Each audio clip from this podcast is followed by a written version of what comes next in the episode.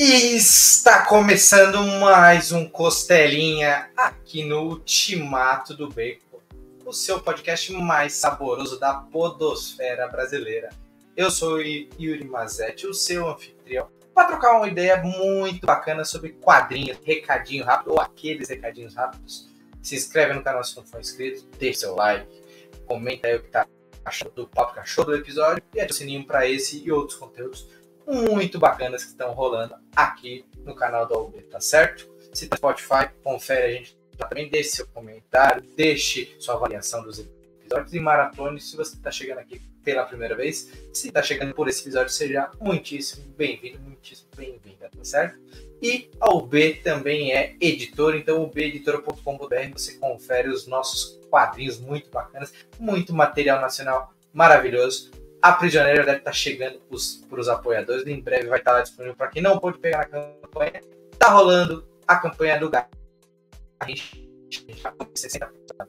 Então vai lá, confere, aproveita para pegar mais um material maravilhoso do selo de esportes da OB em parceria com a memorabilia do esporte e com o Universo Fantástico. E claro, a gente iniciou no dia 12, no dia dessa gravação, o selo Insânia, com um quadrinho maravilhoso chamado Ilha dos Condenados, de Eric Peleias e Lígia Janela. A ideia do selo, vocês podem deixar nos cards a live que o pessoal comenta bastante sobre o selo, mas a ideia é trazer quadrinhos de terror com pessoas, artistas que não têm essa pegada em seu currículo. Com certeza vocês vão se surpreender. Selo capitaneado pelo nosso querido Marcel Barto, você já conhece ele de quadrinhos aqui da UB, de outros materiais maravilhosos. Vai lá e confere, galera, vale muito a pena. Bom, eu um pouquinho dos recadores porque tinha coisa nova e a gente gosta de contar de novidades. Mas vamos aos finalmente. Hoje eu tô, vou conversar com um cara que tem, nossa, tanta história para contar e tanta experiência no mercado editorial que eu não tenho nem como quantificar para vocês. Então eu vou deixar ele contar um pouquinho sobre as histórias. Então, seja muito bem-vindo ao Costelinha, Leandro Luiz Delman. É um prazer ter você por aqui, meu cara. O prazer é todo meu e eu agradeço o convite para esse bate-papo. E é sempre bom falar de uma das coisas que eu mais curto no mundo, que é quadrinho. Né? Eu adoro quadrinhos desde, desde que eu me conheço por gente.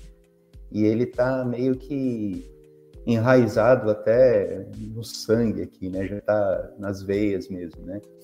Mas vamos lá, vamos falar de quadrinhos, que é isso que, que a gente está tá, tá esperando. Maravilha. Normalmente, o pessoal já sabe, a gente pede uma apresentaçãozinha do nosso convidado, nossa convidada, mas eu tenho que sempre começar com uma pergunta para já deixar o cara que está junto comigo, no caso hoje, esse aqui, já no, no papo, já aquecido. Cara, você já tem 36 anos de carreira, pelas minhas pesquisas que eu mesmo pesquisei. Já é um tempo Isso. que, cara, não dá nem para calcular, assim, quantos quadrinhos você já editou, dá, dá a volta no mundo. Mas o que, que você pode contar pra gente que mantém, você pode consegue manter o vigor como editor? Você está há 36 anos e continua editando com prazer, com vontade, coisas novas, coisas que você já editou, está reeditando. E outra, você continua sendo um leitor de quadrinhos? Então, né, é, quadrinhos está, como eu disse, está no meu sangue mesmo. Então, como que eu comecei a trabalhar com isso, né? É, primeiro de tudo, é, é, eu não tenho vergonha de dizer que eu fui alfabetizado com história em quadrinhos. Né? Quando eu era moleque, assim, eu tive a sorte que o meu pai, ele trabalhou durante muito tempo na editora Abril, mas não era a parte editorial, era a parte de distribuição, né? Então ele sempre trazia muita coisa, muitos livros, muitas revistas e tal, para casa. E aí, na época, Abril publicava muita coisa da Disney, né? E eu adorava os quadrinhos da Disney, né? Adorava o Almanac Disney, a revista do Mickey, Tio Patinhas e tal. E eu ficava folheando aquelas, aqueles gibizinhos, aquelas coisas, mas eu não sabia ler ainda, né? Então, antes de eu entrar na escola, minha mãe, ela se utilizou até de umas cartilhas que, que a Abril publicava. Eles tinham um, um programa que era dirigido aos professores, né? E ela se utilizou daquilo para me ensinar a ler. Então, assim, acho que eu enchi tanto o saco dela, né, para saber o que estava acontecendo nas historinhas, né, que eu só vi os desenhos, E ela acabou falando, não, vamos ensinar esse moleque a ler, porque não dá mais, né? Não aguento mais ler quadrinhos assim de escanteio. Né? E ela foi aos poucos me ensinando, até que eu conseguisse ler os quadrinhos por, sozinho, né? Por conta própria. E aí, quando eu entrei na escola, eu já, enquanto o pessoal estava aprendendo ainda, eu já, já sabia ler direitinho, né? E isso por causa dos quadrinhos. Então, assim, é uma paixão muito antiga mesmo, quadrinhos, né? Tá, faz parte de mim. E aí, o que acontece? É, já na minha adolescência, assim, e tal, adolescência com os meus 12, 13 anos e tal, sempre lia quadrinhos, né? Eu comecei com Disney, depois eu parti para outras coisas, tipo Fantasma, Flash Gordon e tal, é, que saíam pela, pela RGE. E aí, num belo dia, assim, meu pai trouxe para casa uma caixa, assim, cheia de revistas da Ebal.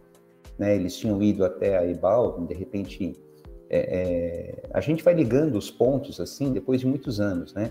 Mas, por exemplo, né, a, a Ebal foi uma das maiores editoras de quadrinhos do Brasil, né? Ela é muito cultuada assim por leitores mais antigos, né?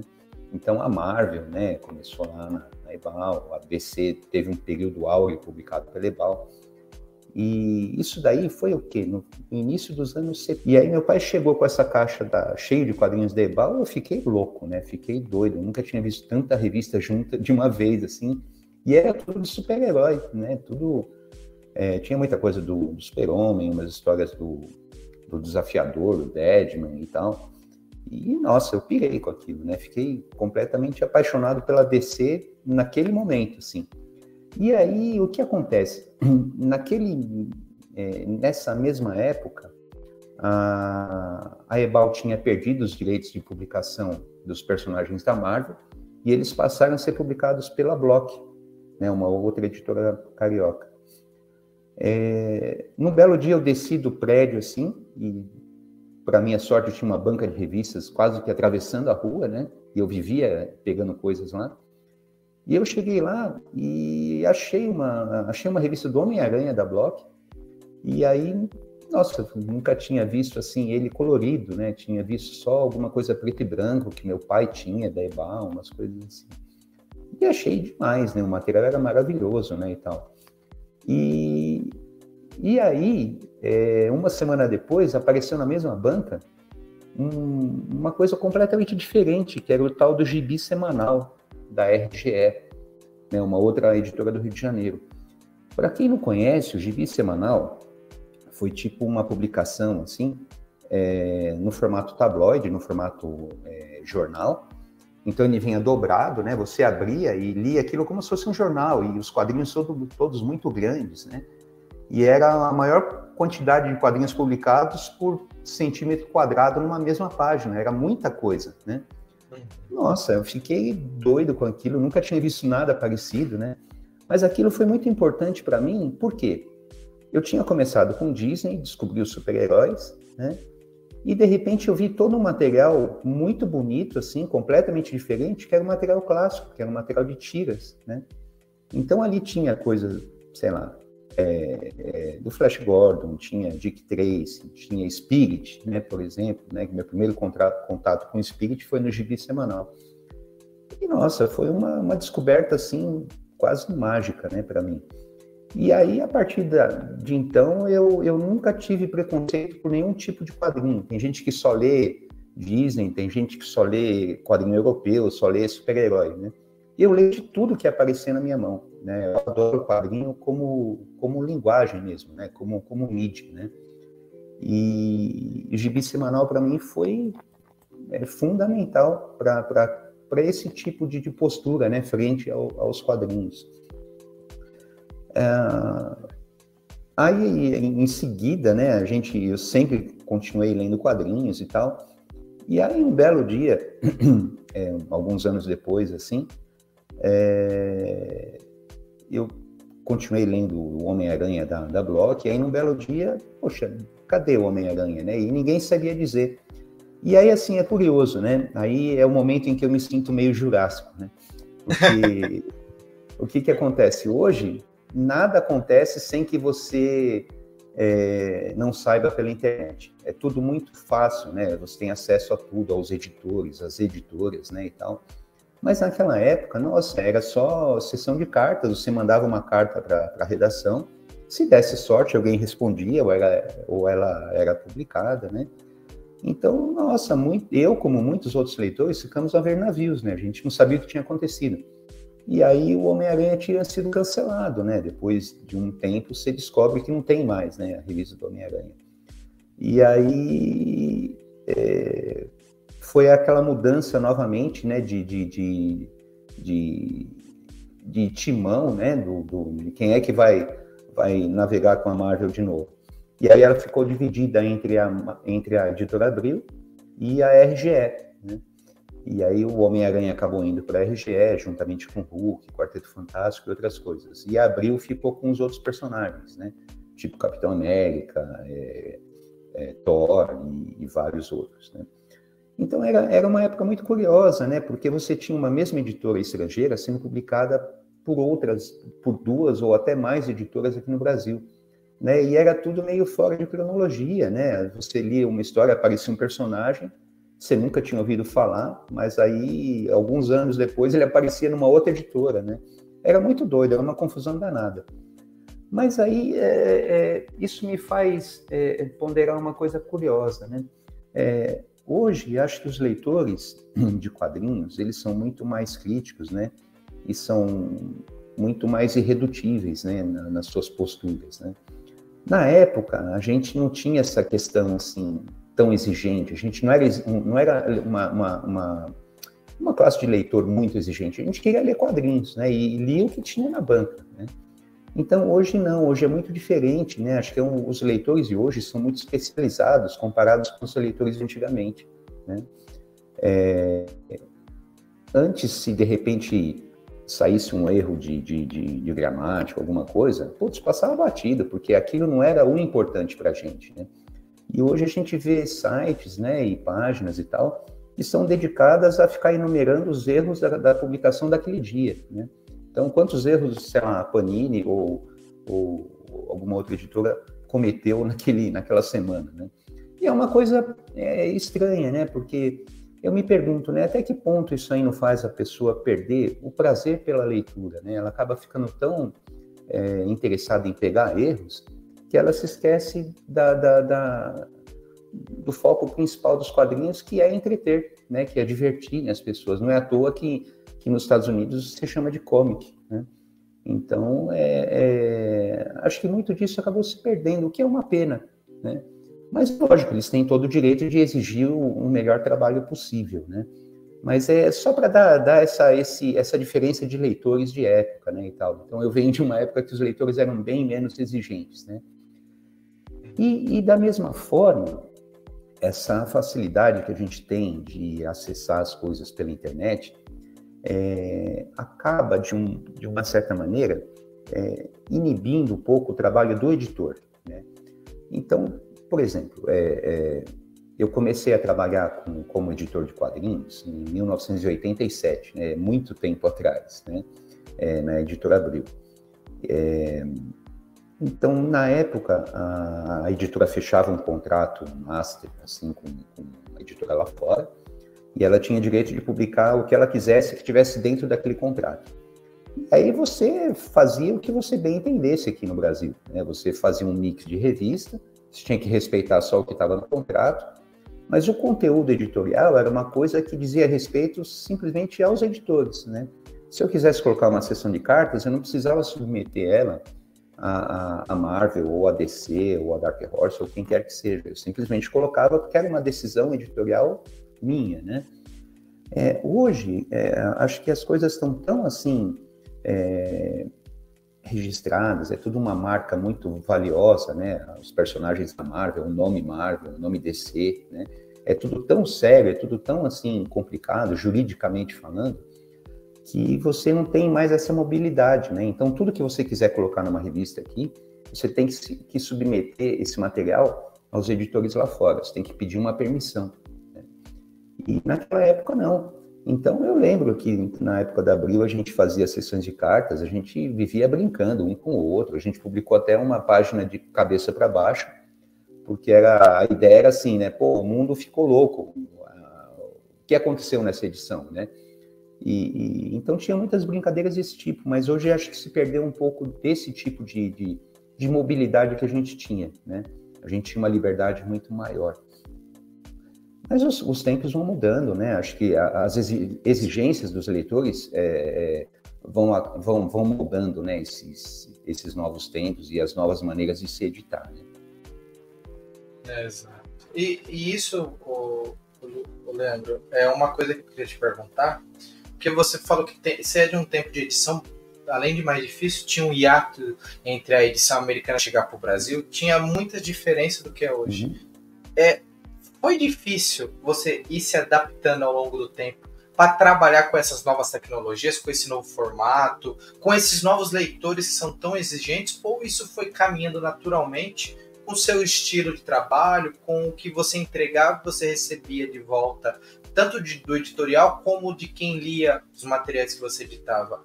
É difícil mesmo ter essas mudanças ou mudar é necessário para se manter tão tanto tempo ativo no mercado?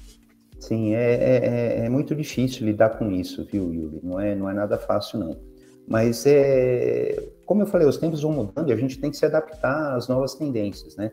Então, por exemplo, é, é, embora para a gente fosse muito é, mais seguro e muito mais tranquilo trabalhar com esse lapso do que saía lá fora e o que era publicado aqui no Brasil, então pensa bem, se uma coisa clássica assim, né, a morte da Fênix, da, da Jane Grey, né, da saga da Fênix Negra, né, é, aquilo já havia saído lá, lá fora e alguns leitores aqui tiveram acesso às edições, né? Eles começaram a cobrar, queriam ver logo as edições e tal, né?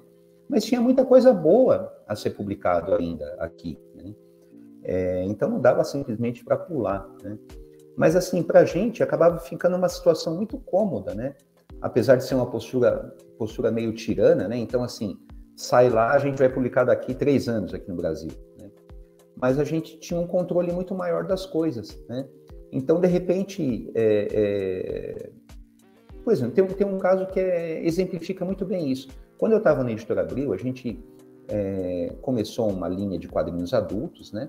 Na época não existia esse conceito, né? Quadrinho adulto era só coisas com, com apelo erótico que eram publicadas pela, pela Martins Fontes, pela LPM, né? Então não tinha essa coisa de quadrinho adulto, né? Quadrinho de super-herói é super-herói, não tinha um, uma história de super-herói que tivesse um, um enfoque adulto. Né? Mas, por exemplo, a gente estava começando a, a, criar uma linha de quadrinhos de luxo, quadrinhos mais, mais sérios e tal. E eu me lembro que eles tinham anunciado lá fora uma minissérie chamada Video Jack, que era do Kit Giffen. Né? E era um material bem legal, era muito interessante e tal. E ele tinha acabado de sair lá fora, acabado de ser publicado. E aí a gente falou, ah, vamos, vamos publicar aqui, um material bem legal. O que, que aconteceu? A revista foi, não foi para frente lá fora, ela foi cancelada, com uma minissérie inacabada. E a gente começou a publicar aqui e deixou os leitores a ver navios, né? Porque ela não foi terminada lá fora, né? Então, por exemplo, se a gente tivesse aquele lapso de tempo da publicação uh, do material lá fora e aqui, isso teria acontecido. Então, você vê, a gente tentou colocar o carro na frente dos bois, né, por exemplo, e quebramos a cara, né, porque não deu certo. Né? Então era uma situação muito cômoda para o editor aqui no Brasil, esse, esse intervalo maior do que era publicado lá e o que era lançado aqui.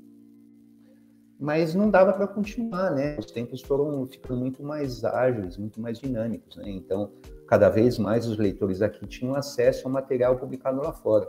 Então, as cobranças começaram a se tornar maiores, né?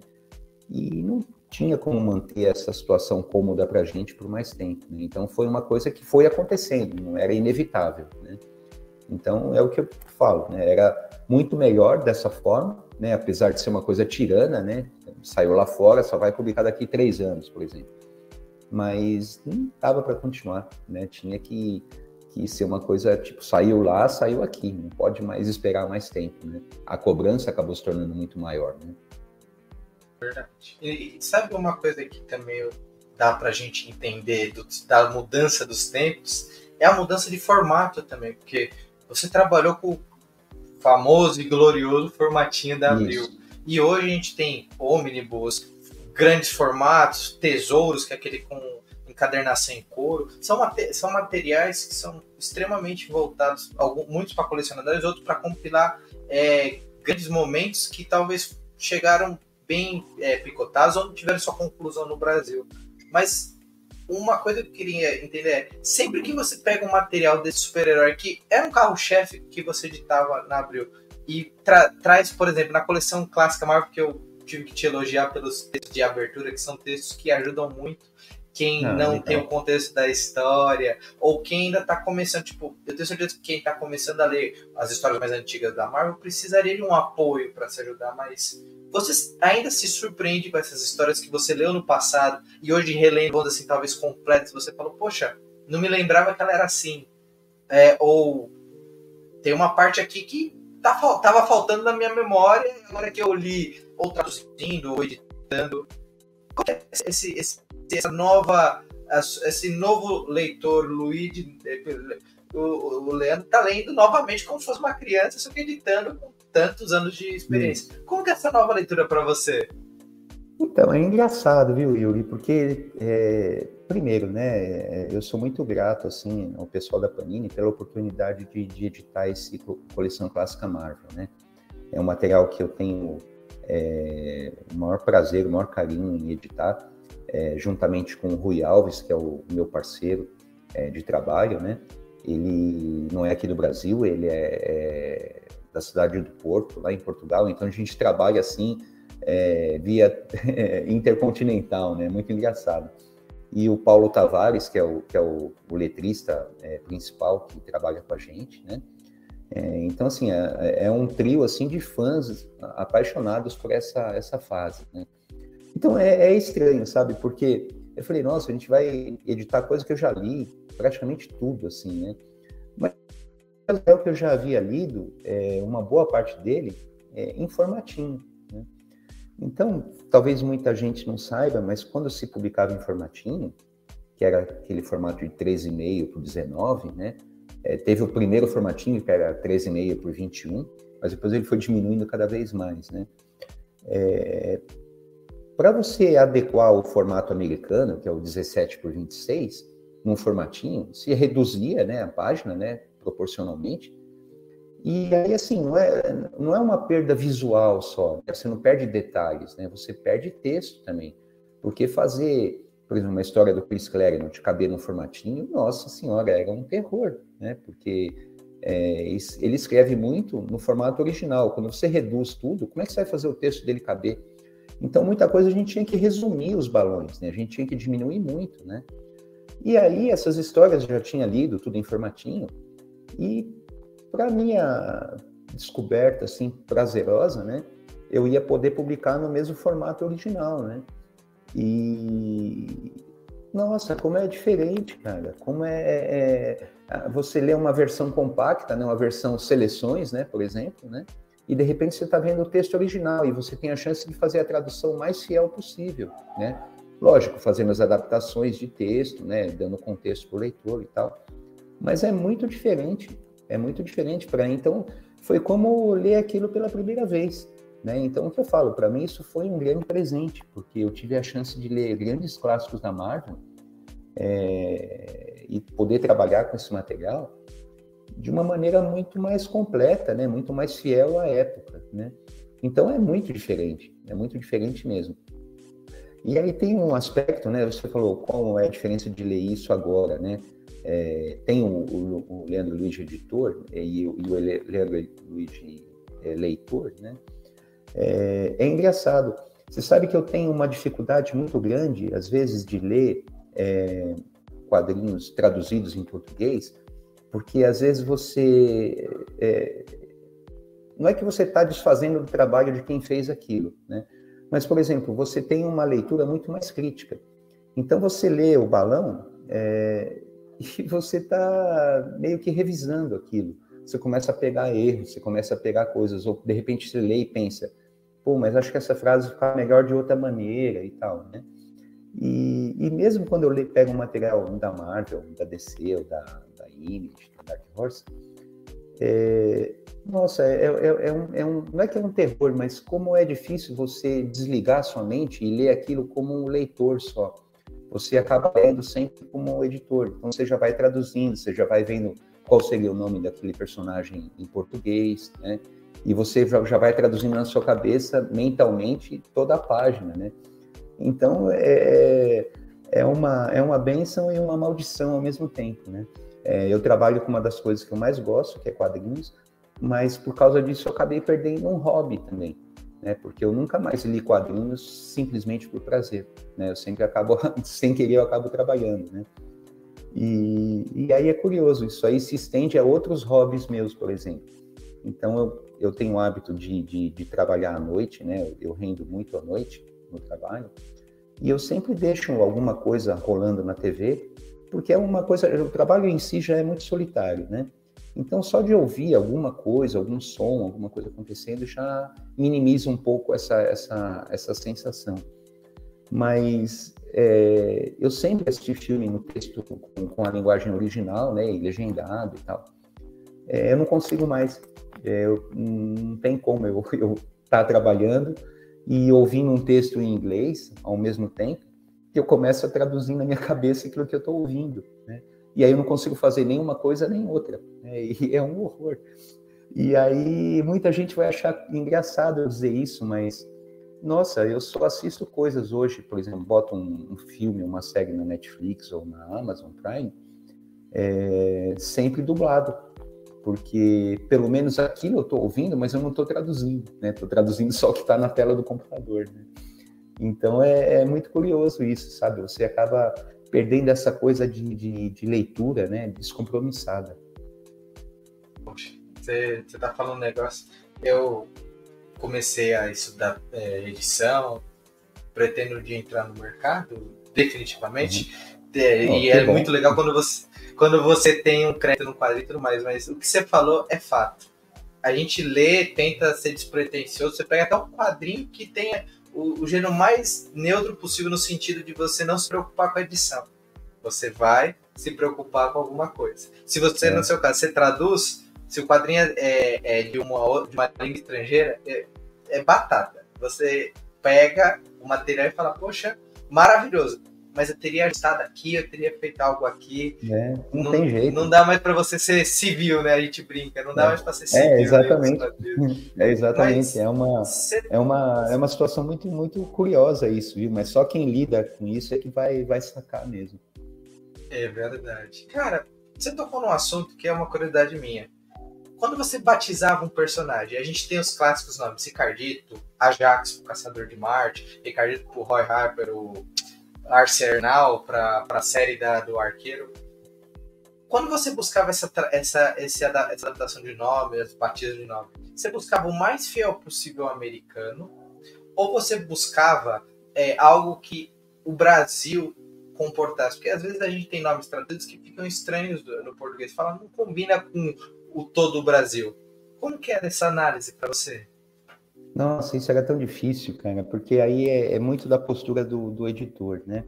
Então, por exemplo, é, eu sempre procurei manter o nome o mais fiel possível do original, né? Mas às vezes não tinha tradução legal, né, para aquilo. Então, por exemplo, é, quando eu estava na Abril, a gente estava é, lançando uma série de quadrinhos adultos e tal, que foi 87, 88, né? Então, tinha acabado de sair o Batman o Cavaleiro das Trevas, né, que foi, acho que talvez seja a primeira minissérie é, adulta, né, assim, com formato diferenciado do nosso, do nosso mercado. E aí depois saiu o Ronin, é, que eu editei também pela Abril, e o Watchmen, né, é, que é uma obra, nossa, espetacular, né, em todos os sentidos. E, e na época eu me lembro que eu tinha optado por não traduzir os nomes dos personagens do Watchmen. Então, o Coruja, né, o Night Owl, eu deixei Night Owl mesmo. É, e assim, o Silk Spectre era Silk Spectre, né, não era... Não, não, lembro nem como ficou aqui depois, como eles adotaram. Né? Acho que ficou espectral. Espectral, isso, isso. E então, assim, eu na época, como a gente, eles tinham até cogitado, vamos traduzir como é, vigilantes, né, Watchmen, né? porque eram, na verdade, é, o, o, foco principal era isso, era o vigilantismo, eles eram os vigilantes mesmo, né? E era uma coisa que era condenada socialmente no universo do ótimo e tal. Mas tinha toda aquela questão é, do relógio, por causa do Dr. Manhattan, né? Da hora, né? Do relógio sempre os cinco minutos antes da meia-noite, aquela coisa toda, né? O relógio do juízo final. Então, puxa, não tem como, como a gente traduzir como vigilantes, né? É, e aí, por causa disso, da gente não traduzir o título, eu optei por manter os nomes dos personagens em inglês. Às vezes a gente até colocava uma notinha de rodapé como que era a pronúncia é, fonética né, daquilo, né, para o leitor saber o que, que ele estava... Porque era muito engraçado, às vezes a gente encontrava é, leitores assim em eventos, né? E aí era, nossa, eles, é, alguns falavam, é, Wolverine, né? E puxando assim aquela coisa que não existe, né? Então, falar para evitar essas coisas, vamos deixar o, a, a, pronúncia fonética embaixo, né? Para ele falar o nome direitinho, como é que é, né? Então a gente teve todo um cuidado assim com, com isso, né? Mas passados alguns anos, não é que eu me arrependi, né? Eu falei, não, acho que uma coisa não tem a ver com a outra, né? Embora o, o, a série não tivesse sido traduzida aqui para Vigilantes, não, os nomes dos personagens poderiam ter sido, sido traduzidos, né? Então você vê, foi uma, uma, decisão minha, mas uma decisão da qual eu me arrependi depois, né? Então acho que é sempre legal se a gente tiver a oportunidade de traduzir os nomes, né, do, do, dos personagens, né? Hoje talvez a gente esbarre num outro problema que é assim, é, a, os personagens todos, né, da Marvel, da DC, quaisquer que sejam eles, eles não são simplesmente personagens de quadrinhos, né? eles viraram marcas registradas, né? Então tem toda uma máquina financeira por trás de cada um deles. Então você pode, eu, eu lembro quando eu estava trabalhando na, na Pandora, que foi uma editora que que eu que eu abri juntamente com o Maurício Muniz e o Ricardo Giassetti, é, a gente publicou Authority, né? e o Planetary. E aí a gente falou, bom, e aí? A gente vai traduzir o nome, né? Vai colocar planetário, até ficaria um nome legal, né? Putz, mas autoridade, né? Chamar uma revista, uma série de autoridade, putz, ia ficar muito estranho. Né? E aí a carta que eu tirei da manga foi essa. É, falei, meu, vai saber se isso aí não vai estourar e não vai ter um monte de produtos, não vai sair em vídeo aqui, não vai ter um filme. E eles com certeza vão manter o nome original. Então vamos manter o nome original, né? E a gente lançou o Authority Planetary com os nomes originais, né? A gente traduziu os nomes dos personagens, mas manteve uhum. os nomes das séries em inglês. Então, assim, essa questão, né, dos personagens hoje serem marcas, né, é, vai ser um limitador também para a gente, né, na hora de batizar os personagens. Porque, bom, um caso clássico aí, eu sempre conheci Star Trek como Jornada nas Estrelas, né? Hoje não se fala mais jornada, jornada nas Estrelas, hoje é Star Trek, né? É, então, puxa vida, quando um negócio vira uma marca e deixa de ser só um, um personagem, aí as coisas ficam muito mais sérias, complica muito, né, isso, né? E aí vai dar muita dor de cabeça para muita gente depois ainda. Viu? É verdade. Hoje as eu falo nova geração porque já posso considerar uma geração mais antiga. Não tem mais Guerra nas Estrelas da Star Wars e assim é. a gente vai indo longe. Exatamente. E fica na boca do povo porque, por exemplo, Super Homem, Superman. Hoje é difícil você ver alguém falando Super Homem. É, é, Superman e ponto final. Batman nem se fala. Batman aí é mais antigo ainda do que muita Isso, coisa. Exatamente. Mas, cara, tudo isso é um desafio, eu acho que deve ser um desafio interessante, mas, cara, eu tenho que fugir porque eu fui olhar, eu tive que roubar no Guia dos Quadrinhos um pouco só do que você já editou. Então, você já falou de Watchman, tem as histórias do Sandman, tem história, você editou 300. Teve algum quadrinho que você olhou e falou: esse quadrinho é muito bom, que você não conseguiu editar e você gostaria de editar hoje? Ah, com certeza, tem a lista é grande, né? Ia ser, seria até difícil enumerar, viu? Mas, por exemplo, né? É... Ah, livros de magia, um material, a minissérie original, um material que eu adoraria ter editado, né? Que tem histórias do, do tem um material desenhado pelo John Bolton, né? Que é muito legal. É... eu lembro que quando a gente publicava o Sandman pela, pela editora Globo, é, foi anunciado Preacher lá fora, né? Eu falei, nossa, esse material é fantástico, né? A gente precisa pegar, precisa fazer. E na época não deu, né? A licença a gente passou para outra editora, né? Então, nossa, eu me remoí de ódio, né? Assim, né? Eu falei, caramba, como é possível, né? Isso era nosso, né? A gente tinha que fazer, né? Então, mas assim, tem muita coisa, muita coisa mesmo. É... Hoje mesmo a gente vê muita coisa boa sendo publicada, né? Por várias editoras. Eu acho que hoje o leitor ele vive um momento áureo assim dos quadrinhos, porque nunca se publicou tanto por tantas editoras ao mesmo tempo, né, no mesmo país. Né? A gente tem editoras pequenas, editoras grandes publicando de tudo um pouco, né? E, e, na época era uma coisa assim muito mais limitada, né? A gente ficava é, meio polarizado entre dois focos. Durante uma época foi Abril e Globo, né? Eu trabalhei na Abril e depois eu fui para Globo, né? Então deu para ver esses dois lados, né? E eu lembro quando eu entrava, quando eu entrei na Globo, poxa, eu me mordia de ódio, assim, quando alguém da Abril pegava uma coisa que eu queria lançar lá. E acho que o mesmo acontecia na, na própria Abril, né?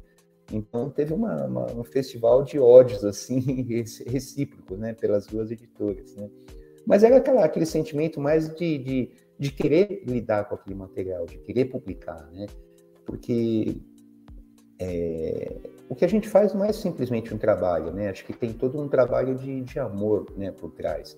Então, por exemplo, né, a minha série predileta de todos os tempos assim da minha carreira é o Sandman. Né? Foi uma revista que me deu muito prazer e muito orgulho de ter editado. Né? A gente editou o Sandman pela primeira vez no Brasil, né? através da editora Globo. E foi uma revista que, nossa, a gente é, lutou literalmente para que ela continuasse sendo publicada. Né? A gente passou por crises econômicas medonhas, né? a revista foi interrompida, ela quase foi cancelada algumas vezes, né? Teve uma época que a tiragem dela ficou tão pequena que não compensava mais para a Globo continuar. Aí entrou, por exemplo, o Mauro dos Prazeres e o Douglas Quinta Reis, da, da Devir. Eles meio que interviram né, e fizeram um acordo em fazer uma coedição com a Globo. E aí o Sandman pôde ser publicado até o final, né? Então, tem, tem muitas histórias, assim, por trás do Sandman, que hoje, quando eu relembro, né, é, pô, a gente passou uns momentos difíceis, mas quando a gente é, viu que a revista foi até o final, pô, a gente enche o peito de orgulho, assim, né? Falou, fui editor do Sandman. Então, uma das coisas que me dá muito prazer e muita honra, né? Mas é, eu, eu, acho curioso, né? Às vezes, quando a gente está em algum evento de quadrinhos, é, alguns leitores vêm, pô, você pode dar um autógrafo e tal? Eu falo, poxa, meu, mas eu não posso dar autógrafo, né? Eu fui só o editor disso daí, né? Eles têm que ter um autógrafo dos autores, né? O que eu fiz foi só fazer a versão em português, né? Então é, é curioso, porque a gente que está lidando com esse material é, é, exatamente isso, né? É um trabalho como qualquer outro, né? É lógico, tem aqueles que fazem é, por fazer, como simplesmente um trabalho, e tem aqueles que se dedicam mesmo, né, que é o, é o meu caso. Eu tenho essa, essa relação de, de amor com o quadrinho. Então, tudo que é feito é feito com muito trabalho, com muita, muito esmero e muito cuidado. Né? A gente pesquisa muito.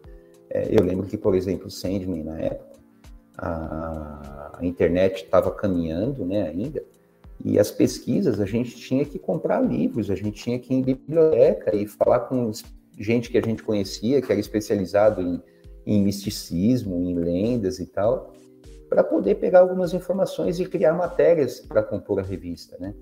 Então hoje é tudo muito mais simples, muito mais fácil e rápido, né? Mas na época era muito trabalhoso, né? Era muito, muito difícil.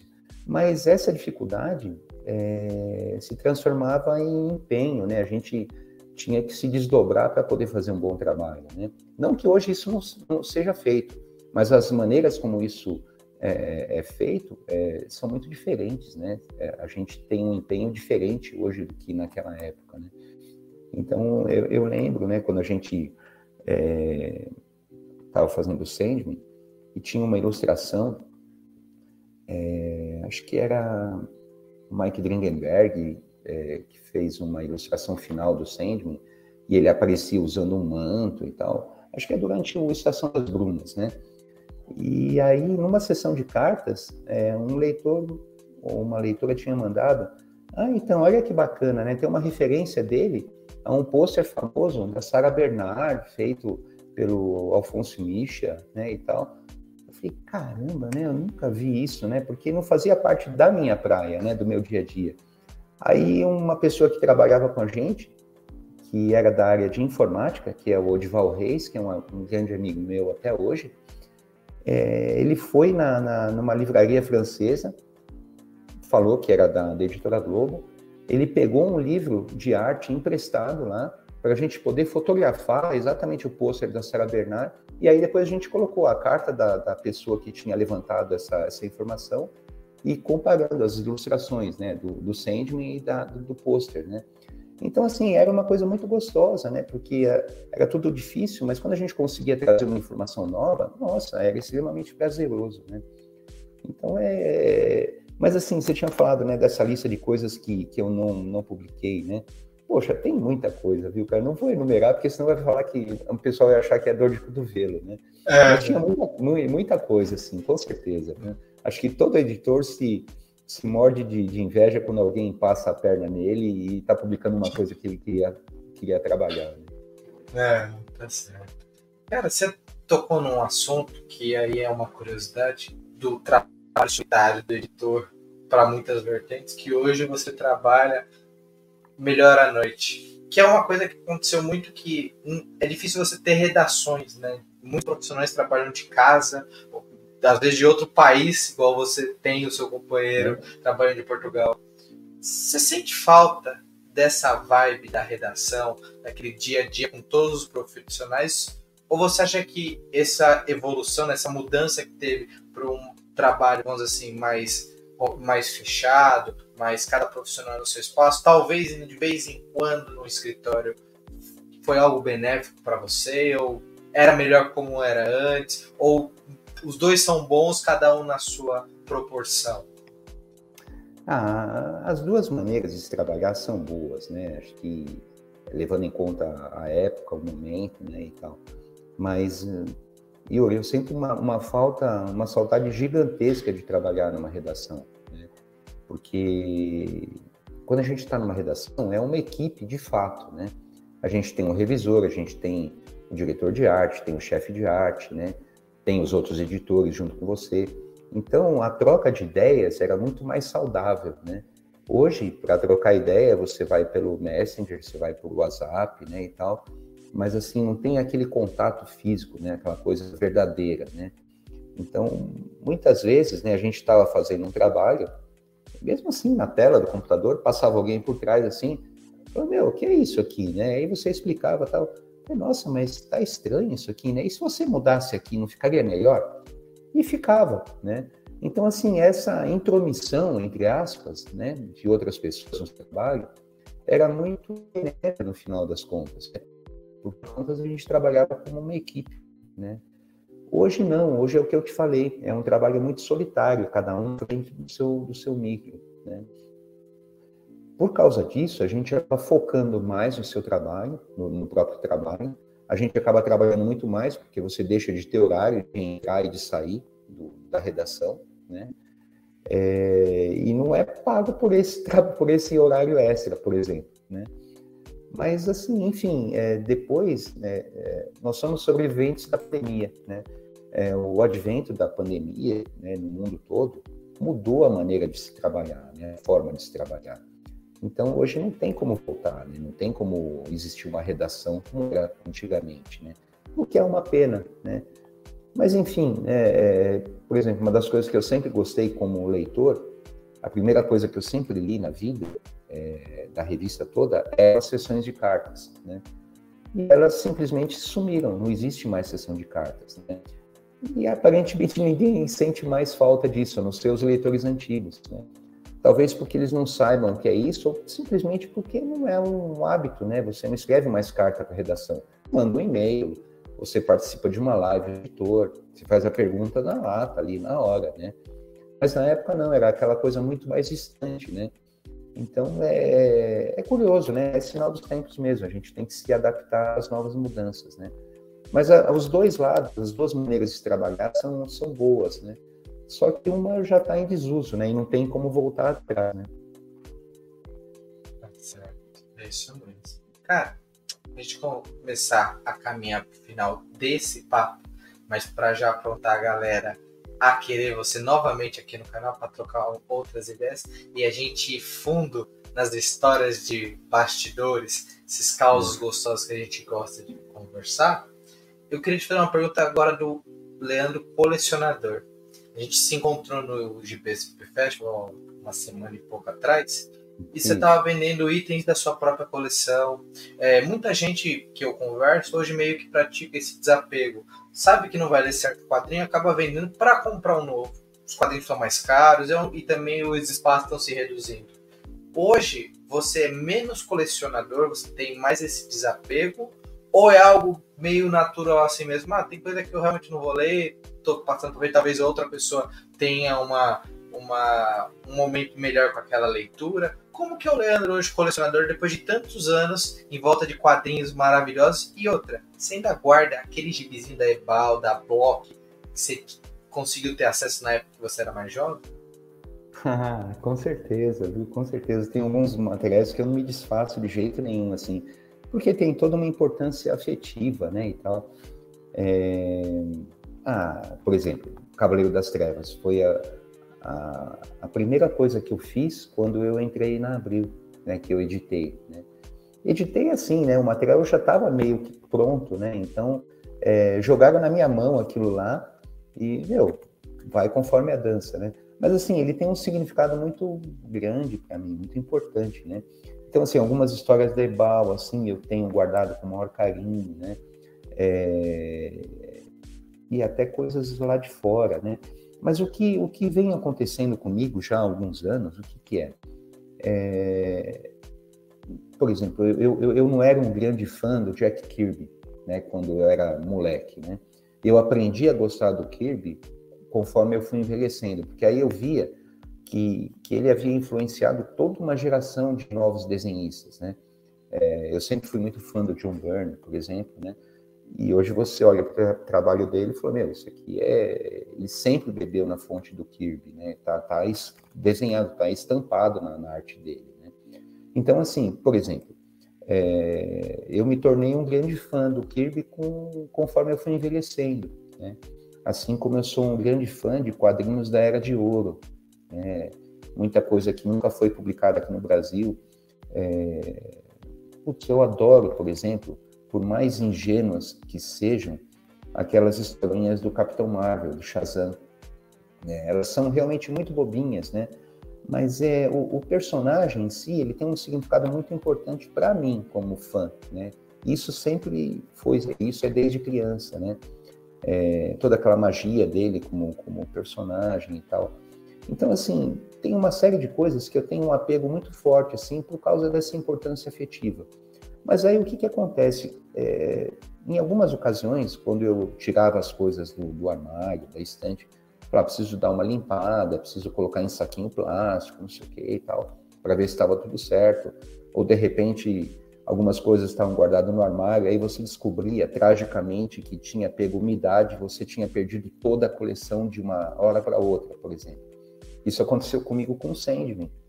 O Sandman que eu tinha feito da, pela editora Globo, eu perdi a coleção inteirinha do Sandman e do Akira, né, por exemplo. E foi uma perda, assim, avassaladora, né? Eu fiquei mal, cara, eu fiquei mal pra caramba, parecia que tinha perdido um ente querido, né, tal. E depois de muitos anos eu consegui comprar novamente, um pouquinho aqui, um pouquinho ali, em sebo, de colecionador e tal, e consegui pegar os 75 números do Sandman de novo, né? Então, assim, numa dessas ocasiões que eu estava arrumando a coleção, aí eu pegava revistas assim, aí tirava do saquinho plástico, ia dar uma folheada e tal. Falei, Nossa, mas faz mais de 10 anos que eu não folhei essa revista. Aí pegava um outro livro, nossa, isso aqui eu li uma vez e nunca mais folhei o livro novamente, né? Então, é, você começa a se perguntar, né? É, qual o sentido de você guardar coisas que você não está tendo mais tanto interesse? Foram importantes naquele momento, né?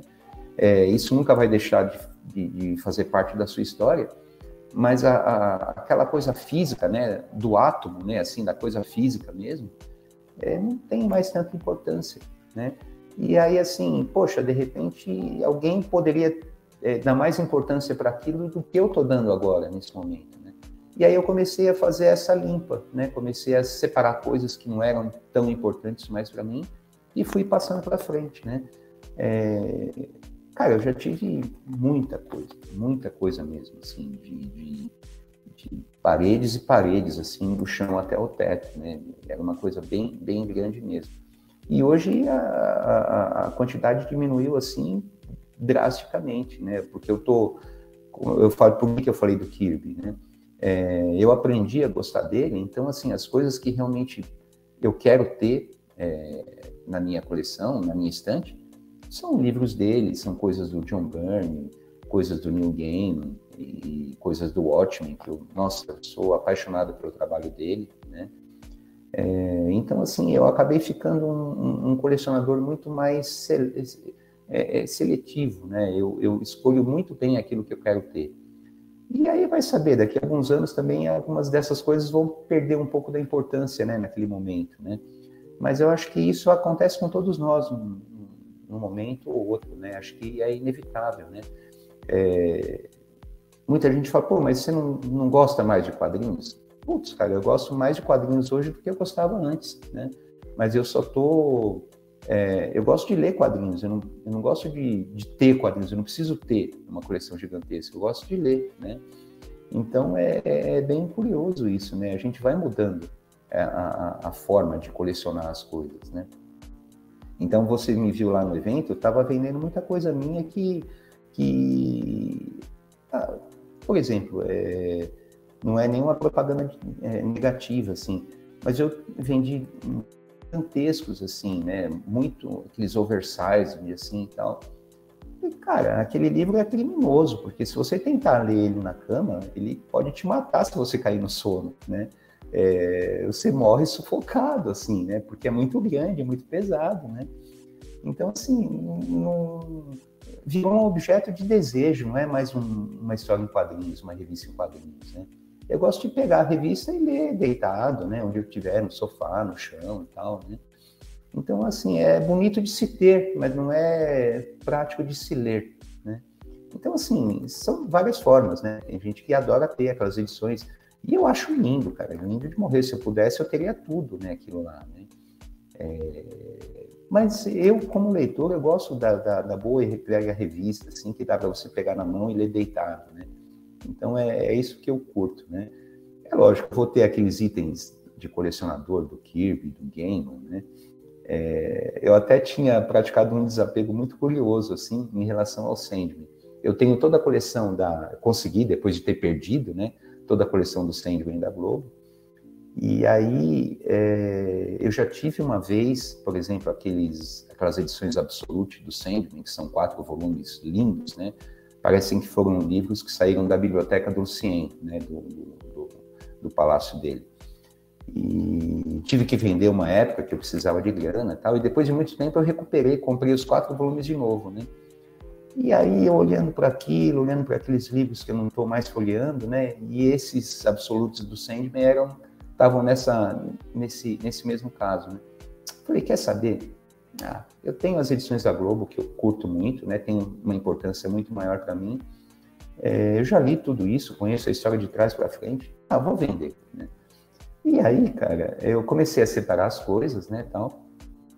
E, e aí o que acontece? É, é, atualmente é uma, uma cidade chamada Bragança Paulista, né, que é menos de 80 quilômetros da, da capital, né, de São Paulo.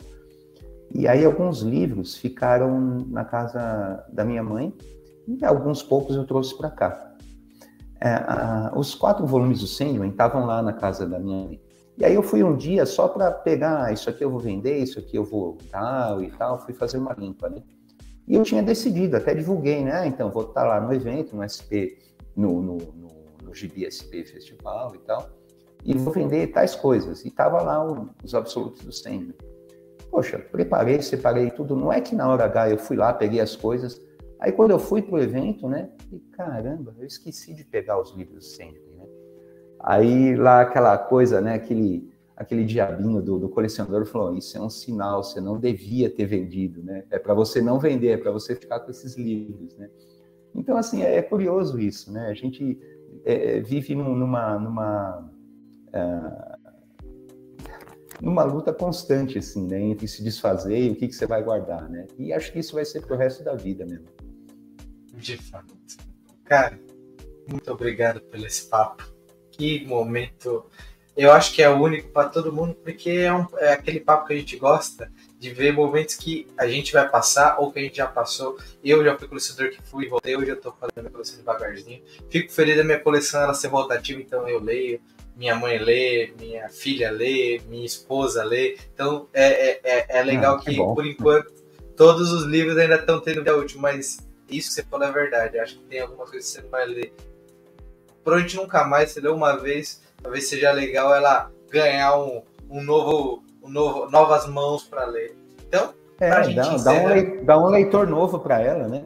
Exato. Para encerrando, fica aqui o espaço. Se você quiser divulgar sua rede social, se você quiser divulgar o próximo evento que você vai estar, ou o link da onde suas quadros estão sendo vendidas, o espaço é todo seu e muito obrigado pelo, pelo tempo que você esteve aqui comigo. um papo maravilhoso. Eu fico muito feliz de ter tido você aqui no Costelinha. Ah, para mim foi, foi um prazer, Yuri. É sempre, como eu te falei, é sempre gostoso falar de quadrinhos, né? Eu adoro. E, e assim, pode contar comigo sempre que precisar, ou precisar é, de alguém para falar de quadrinhos, eu estou sempre disponível, né?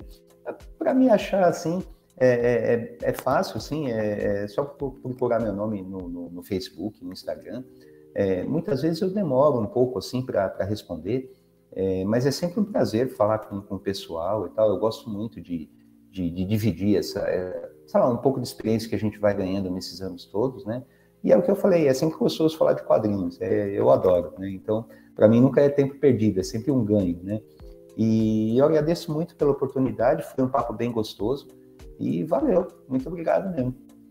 Eu que agradeço. Agradeço a todo mundo que ficou aqui com a gente até o final, trocou essa ideia com a gente de maneira virtual nos comentários e que a gente sempre faz o convite quando tiver nos eventos, quiser falar com a gente, trocar uma ideia também é sempre um prazer ver todo mundo aqui. Então, lembrando sempre, deixe seu like, se inscreve no canal se não for inscrito, comenta aí sempre o que achou, ativa o sininho e vamos que vamos falar de quadrinhos porque essa é a ideia aqui do Costelinha, além de entrevistar pessoas maravilhosas como o Leandro Luiz, é falar dessa mídia maravilhosa, falar um pouco de causa, de história, e a gente só arranhou a ponta do iceberg, eu sempre falo, sempre tem mais história para contar, mas eu sempre deixo com vocês o poder de chamar essa galera de volta. Então, se você curtiu, comenta aí, vamos trazer o Luiz novamente para passar um programa só dele falando sobre bastidor. Imagina o que ele tem de história para falar do tempo que ele trabalhou na Abril e outras coisas na Globo, na Devir, entre outros momentos. Tá certo, pessoal?